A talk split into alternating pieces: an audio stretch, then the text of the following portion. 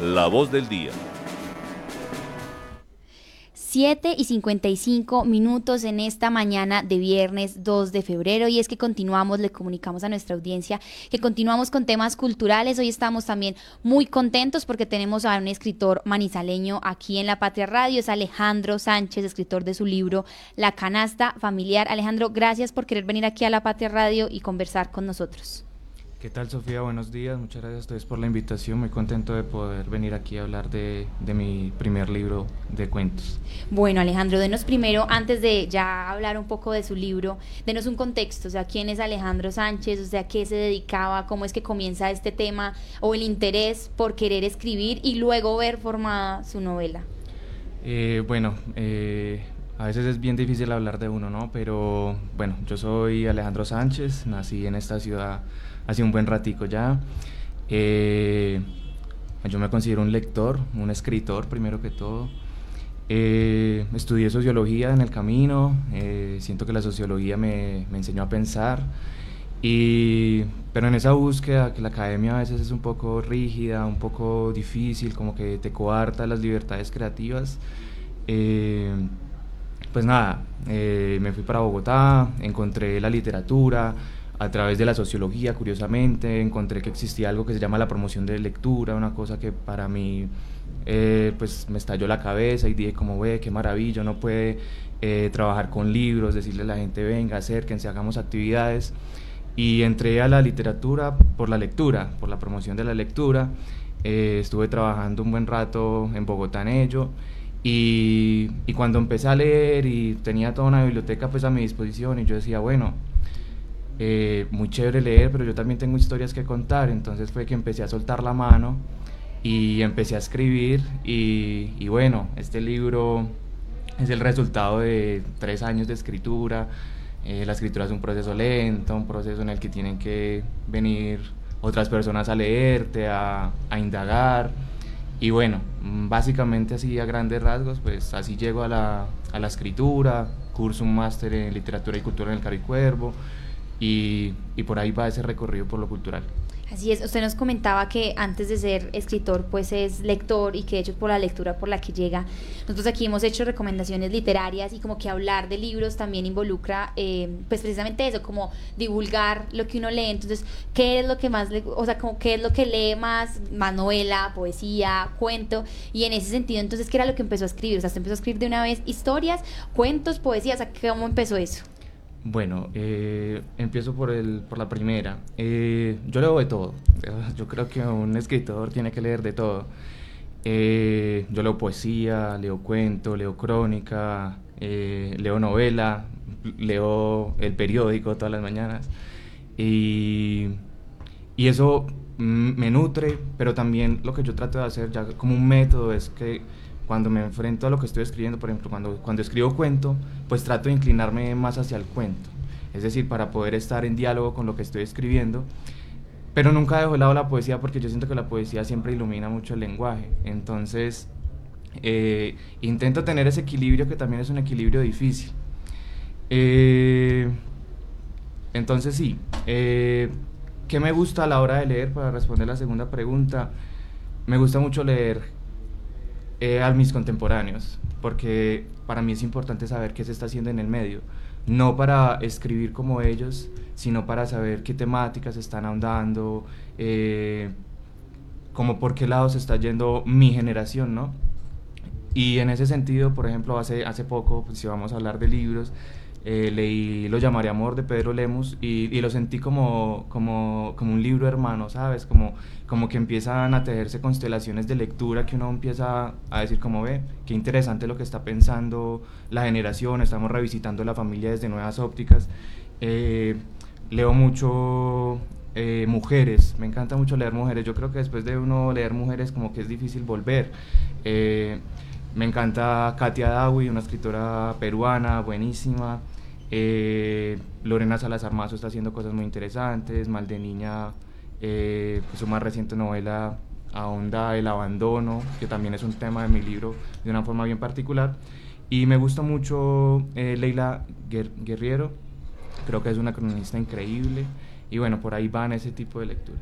Así es, aquí hemos hablado de varios de ellos y pues yo ya quiero preguntarle, es porque muchas de las personas, o sea, es decir, como que aquí también se habla a veces de todo lo que hay que atravesar para lograr publicar. Eso es un proceso de tres años, no es solo escribir, sino entonces encontrar una editorial, ver que entonces dónde uno está. Por ejemplo, aquí vemos que este, este libro es el tercer lugar del Premio Nacional de Cuento y esos también son promociones eh, para lograr la publicación. Entonces, antes de entrar en ese mundo de del otro lado de la escritura, del otro lado de lograr hacerlo, de qué se trata Canasta Familiar entonces y cuál es ese trabajo de tres años que ahora estamos viendo aquí en este libro. Eh, bueno, Sofía, a ver, eh, yo siento que mis cuentos son las fotografías de unas heridas que irradian luz. Es decir, eh, es, un es un libro de cuentos que son complejos, difíciles. Es la historia de una familia a través de sus generaciones. Entonces están los abuelos, los hijos, los nietos y las mascotas que, pues naturalmente también hoy en día son parte de la familia. Y entonces lo que yo hago allí es tratar de ondear en una cotidianidad, pues que a mí me interesa la cotidianidad y ver qué es como lo que la resquebraja. Hace poco que estuve en la presentación en, Bogotá eh, y que releí el libro después de un buen rato sin, sin, sin posar mis ojos sobre, sobre sus palabras, me di cuenta que, que el libro es como una violencia descarnada y, y, es, y es extraño porque cuando uno se enfrenta a la propia creación, como que se va iluminando a veces con el tiempo. Y, sin siquiera yo proponérmelo, eh, me doy cuenta que, que la familia es un territorio afectivo, por supuesto, pero en el que esos afectos tienen filos, ¿no? Que esos afectos dañan, que se naturalizan violencias. Y, y eso es lo que empieza a, configurar este, este libro de, de ocho relatos. El, el, daño, el daño, creo que es lo que más me interesaba eh, pensar e indagar. Y entonces cuéntenos también cómo logra digamos, es decir, o sea, como que participó en este concurso o estaba buscando, ya una vez terminado el texto, cómo publicarlo, cómo llega entonces a Escarabajo, porque sabemos que es una editorial independiente, o sea, no estamos hablando entonces tampoco de, de, las grandes, eh, Alfaguara y demás, entonces, ¿cómo logra que se publique esto a través de convocatorias o no? ¿Y qué tan importante han sido entonces esos procesos de convocatoria para lograrlo? Mm, mira que yo me considero un curioso, entonces pues ser un escritor de, de la periferia es difícil, o sea, eh, la gente que no está en la capital la tiene muchísimo más difícil. Eh, entonces, bueno, yo, yo me pongo como metas, llamémoslo así, es decir, yo escribo porque es lo, lo que más amo en la vida, pero soy una persona de, de procesos, de como con metodologías, entonces no sé, yo vi esta convocatoria, la convocatoria del Premio Nacional, y dije, bueno, tengo una serie de cuentos, empecé a armar el proyecto y dije, bueno, lo voy a mandar a ver qué pasa. Porque si bien la intención no es ganar, también es como saber uno dónde está, eh, si los premios son una motivación. Entonces yo mandé el, el manuscrito, eh, después como de ocho meses, porque en, en, el circuito literario las cosas son lentas, Em, me llama el editor de Escarabajo, el concurso se hizo en alianza con la Universidad Central de Bogotá, que es una de las eh, universidades donde está una de las facultades más antiguas en creación literaria, y me dice, bueno, quedaste en tercer lugar, eh, estamos muy interesados en publicarte. Entonces yo dije, bueno, listo, sí, de una. Eh, el proceso de publicación se demoró un año entero, porque claro, como tú dices, no es un gran sello, también pues soy un escritor joven, que apenas está apareciendo en el radar y como te digo, un escritor de la periferia, ¿no? Entonces esto es un trabajo muy, muy autogestionado, ¿no? Como muy listo, yo lo hago, yo lo mando, pero luego cuando a la hora de editar yo soy el que, el que también edita, o sea, es un trabajo muy conjunto, ¿no? Eh, pero en el que el autor siempre está allí. Entonces es eso, yo me pongo de curioso y empiezo a mirar, bueno, qué concurso hay, eh, qué cosa hay para, para trazarme eh, metas como de escritura, llamémoslo así. Usted hablaba como de un tema de, de, lo de la periferia y que claro, digamos que en la capital, en ese aspecto es como más sencillo encontrar convocatorias, apoyos o como que hay mayor oferta para usted ir buscando dónde, pues conocer en qué, en qué se va. ¿Cómo le parece entonces que está la oferta aquí en la ciudad de Manizales? Porque hemos conversado también con otros escritores y escritoras y es que es evidente que aquí no hay como una política del libro, no hay una política entonces también de promoción a la publicación, eh, de promoción a los autores de acá y normalmente toca buscar, entonces son concursos nacionales, concursos en otras ciudades, por ejemplo Pereira lo tiene clarísimo con toda su política del libro. ¿Cómo es entonces usted analizándolo ya, porque ya es escritor, ya publicó, está su obra, cómo entonces el tema aquí en Manizales para los escritores? Esa es una pregunta muy difícil porque uno solucionar la vida es a uno le encanta solucionarle la vida a todo el mundo y a uno le encantaría solucionarle la vida como al sector cultural de esta ciudad. Yo creo que va bien, pero le falta, claro. O sea, lo que tú mencionas, eh, aquí no hay una política pública para promocionar el libro, mucho menos para promocionar escritores. Eh, no sé si, por ejemplo, el año pasado se dieron cuenta que el Instituto de Cultura y Turismo hizo unas becas eh, que de hecho ni siquiera entregaron todo el presupuesto porque ni siquiera tuvieron difusión. Eh, yo, yo fui el ganador de una de esas becas, hice un trabajo de promoción virtual de autores, pero ni siquiera conté con el apoyo de la institución para difundir ese tipo de cosas. Entonces ni siquiera, ni siquiera es una cuestión de, de que no haya recursos, porque el recurso lo hay, sino que también está el acompañamiento, ¿sabes? Porque finalmente, o sea, uno solo, pues claro, hay gestas, ¿no? Este libro es una gesta, eh, y porque finalmente yo creo que uno tiene que disputarse el campo cultural, ¿no? O sea, en la periferia también hay historias, también eh, hay cosas que decir. Eh, otros autores de la ciudad, Julián Bernal, Juanita Encapié, pero todos publicando, claro, con sellos que no son de acá, y sabiendo que acá hay buenas casas, está Raya Editorial, entonces no sé, es complejo, pero yo creo que es una cuestión de unir voluntades. Eh, naturalmente la voluntad política, pero también la, la, voluntad cultural, porque finalmente siento que a veces eh, nos quedamos con el cuento de que en Manizales está todo por hacer y yo tengo casi 30 años y llevo escuchando en Manizales está todo por hacer y todavía está todo por hacer, entonces eh, ya es hora como de meterle un poquito más la ficha, de, establecer una política, ahora que se está creando la Secretaría de Cultura ya como tal, creo que es importante apoyar este tipo de apuestas y también porque siento eh, que hay un poquito de desdén hacia lo literario y es extraño porque se apoya mucho el teatro, eh, súper válido, se apoya, se apoya la danza, eh, los museos, otro tipo de expresiones, pero lo literario está ahí como al margen y es extraño porque somos una ciudad de escritores, es decir, esta ciudad tiene un montón. El año pasado María Antonia León fue Premio Nacional del Libro de Cuentos No Publicados y además fue publicada por Six Barral por un premio que ganó la Javeriana. Entonces, a María Antonia León la conocen en la ciudad, no sé, no se oye, no se escucha. Entonces es complejo y también es una cuestión de difusión. Así es, usted lo hablaba, es que esta es una ciudad pues de escritores y precisamente queríamos también preguntarle porque Sabemos y conocemos que nos comentaba pues ayer eh, Tomás el de Libélula y nos decía que entonces tú estás también en una especie de difusión del libro acá en Manizales, o sea, que se viene, al parecer hay un evento en Bestiario donde las personas también pueden entonces ir a escuchar y, conocer más del libro y también comprar el libro ya aquí para los ciudadanos de Manizales y nuestros oyentes a esta hora muy pendientes. Claro, claro que sí. Eh, bueno, el libro, el libro tiene un costo de 50 mil, lo pueden adquirir en Libélula. Eh, aquí en Manizales, en Bogotá, si nos escuchan desde Bogotá, en la librería Lerner, en la librería Nacional, en Casa Tomada. También el libro está disponible, disponible en Busca Libre, que lo envía a todo el país. Eh, y eh, vamos a estar presentando el libro el 15 de febrero a las 7 de la noche en Bestiario. Eh, se pueden acercar a dialogar, a charlar alrededor de las palabras. Creo que finalmente ese es otro de los propósitos de, pues, de la creación, ¿no? El diálogo con los lectores, porque finalmente, pues claro, yo tengo mi interpretación sobre mi propia creación, pero, por ejemplo, cuando me han llegado lecturas del libro que son súper iluminadoras, yo digo, ve, no lo había pensado, pero qué interesante que el lector finalmente cierre ese ciclo y pueda manifestarle a quien escribe eh, las diferentes interpretaciones que puede tener de, de lo que uno hace. Entonces, eh, son muy invitados, el 15 de febrero en Bestiario a las 7 de la noche estaremos hablando sobre canasta familiar.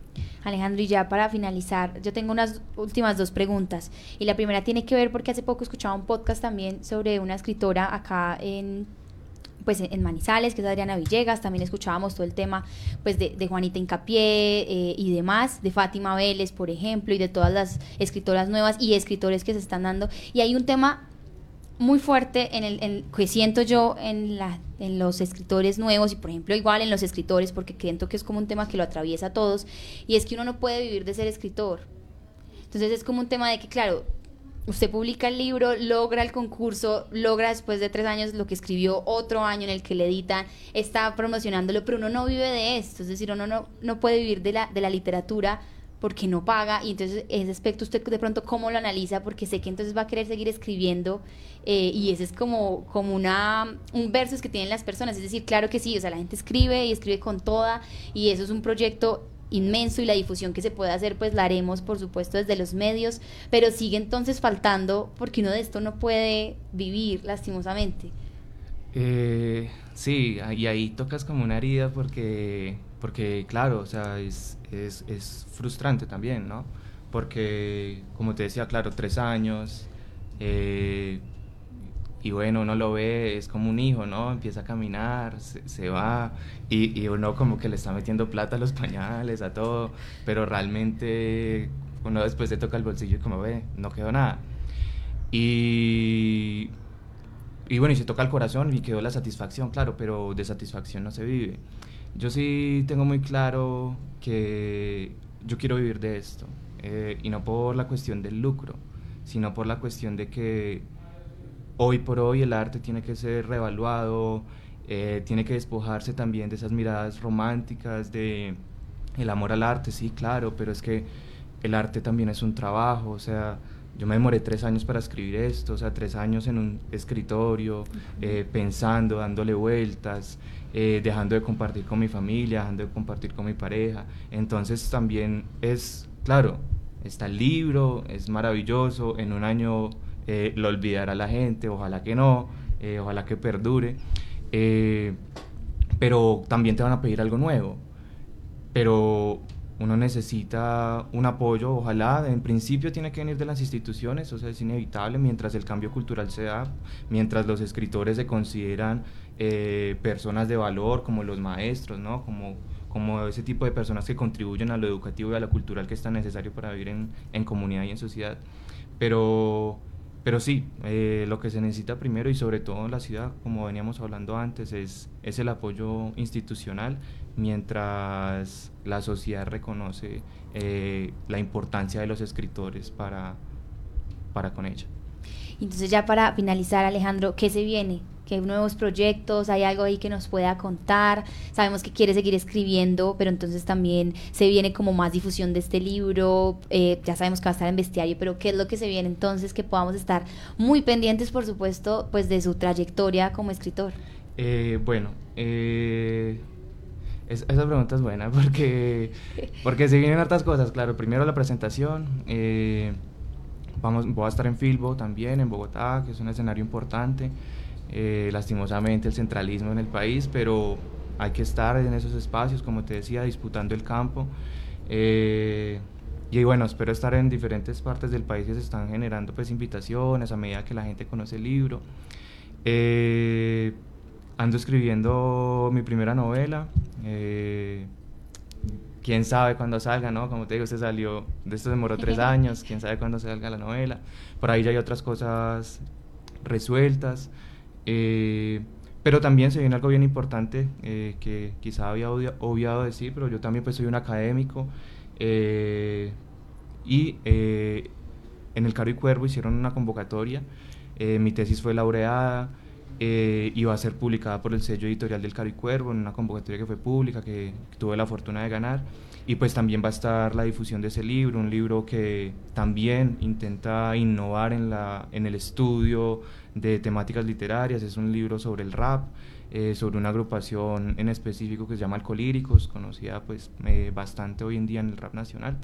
Entonces, se vienen esas cositas, o sea, fue un libro, ahora van a ser dos, uno como que empieza a regar palabras por el mundo y, creo que eso está bonito y eso está bien, entonces nada, sigue apostarle a la palabra.